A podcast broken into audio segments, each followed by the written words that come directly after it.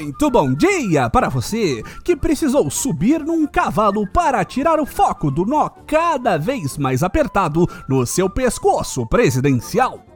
Muito boa tarde para você que sabe que essa semana da CPI é apenas a abertura do tsunami de chorume que vem por aí. E muito boa noite para você que é tão honesto que precisa implorar pro STF não te deixar abrir a boca. Este é o Boletim do Globalismo Brasileiro, seu relatório semanal sobre a luta do nosso capitão contra as forças comunistas dos áudios e das threads do Twitter. Toda semana a gente traz para você aquilo que nem o seu grupo de Zap Zap mostra. Então, não saia daí!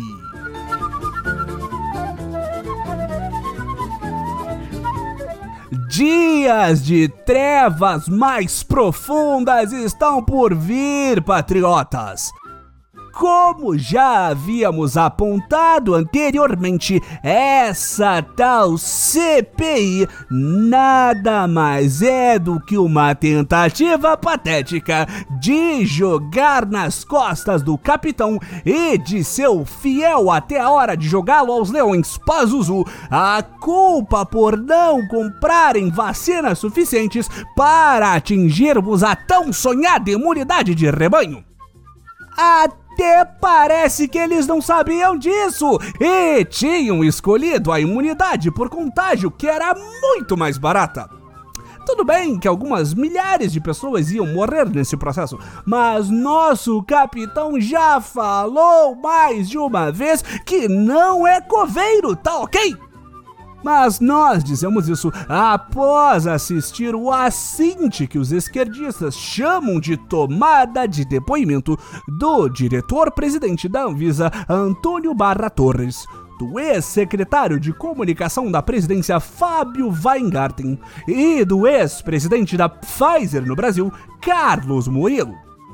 Os malditos comunistas tentaram jogar membros atuais e antigos do governo uns contra os outros e, inclusive, acusaram Vain de mentir sobre juramento durante seu depoimento ou durante sua entrevista para a revista Veja só porque os relatos dele sobre os mesmos fatos eram completamente diferentes e tentavam desesperadamente salvar o presidente, jogando o general da ativa ex-ministro da Saúde, Eduardo Pazuello, ao fogo antes do tempo. Mas antes de chegarmos do suado Weingarten, vamos por partes. Na terça-feira, Antônio Barra Torres, supostamente amigo de nosso capitão Bolsonaro, acusou o presidente e sua equipe de tentar forçar a mudança da bula da cloroquina por meio de um decreto o que além de fugir das normas de funcionamento da Anvisa, é uma afronta aos dois últimos neurônios restantes no governo da nova era.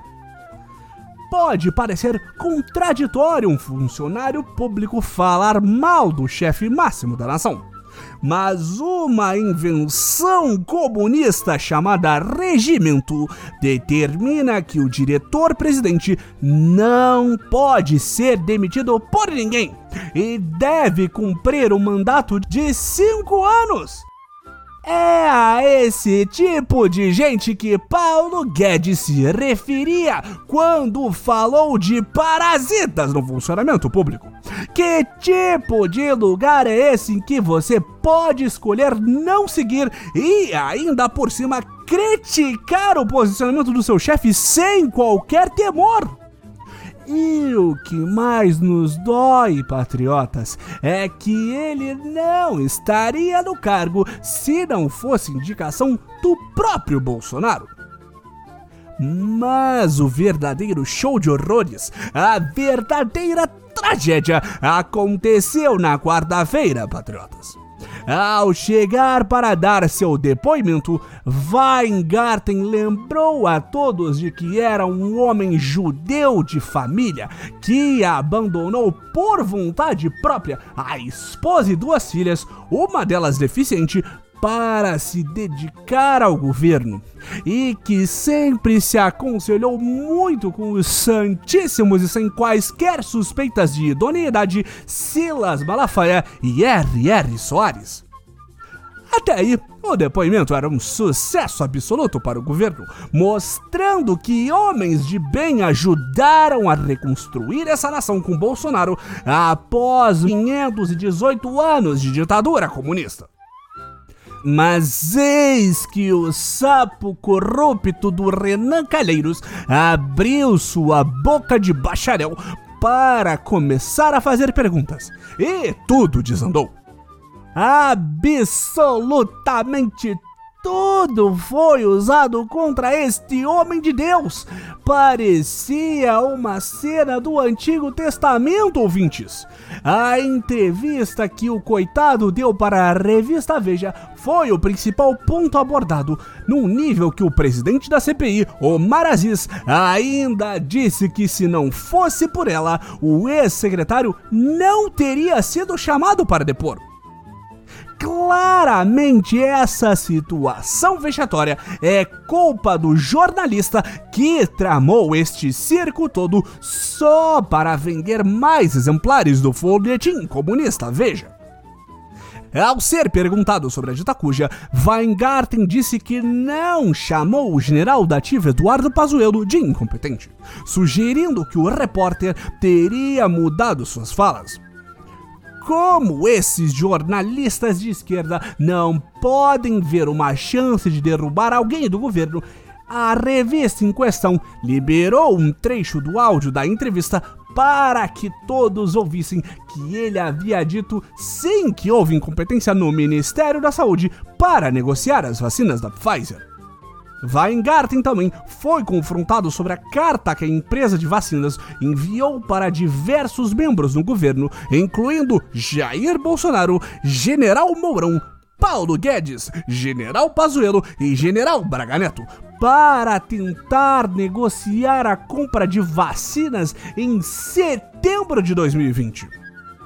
O documento teria ficado incríveis dois meses sem resposta e Vai Vai só se meteu na conversa após um dono de rede de TV alertá-lo sobre o caso. Para logo depois dizer que nunca participou de negociação coisa alguma.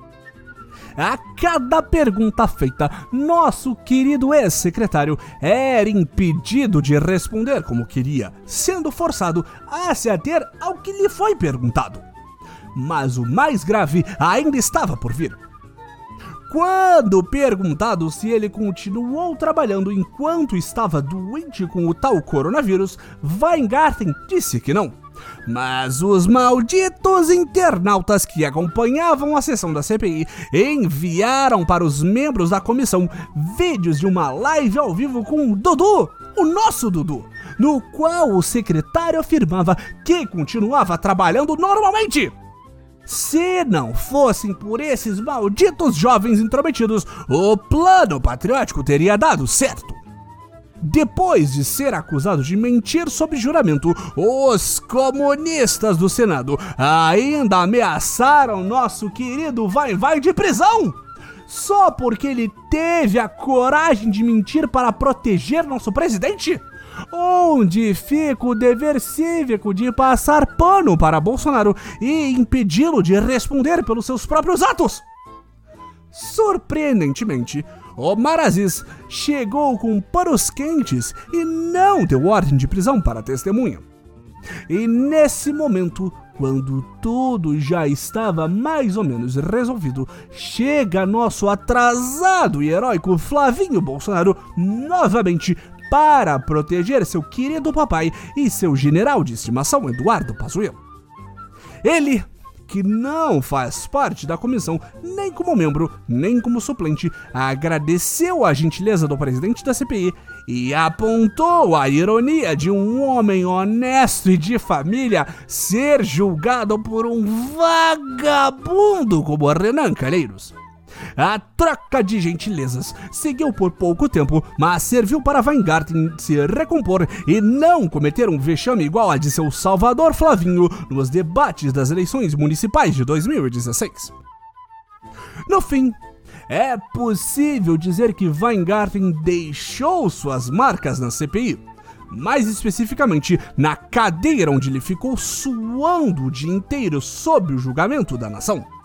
E seu depoimento já tem repercussões no tão aguardado momento de Pazuello.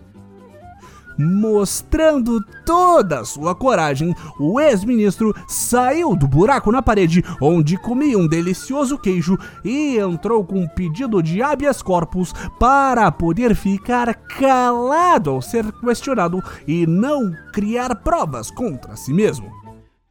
Afinal de contas, todos nós sabemos que quem não tem nada a temer não tem nada a falar.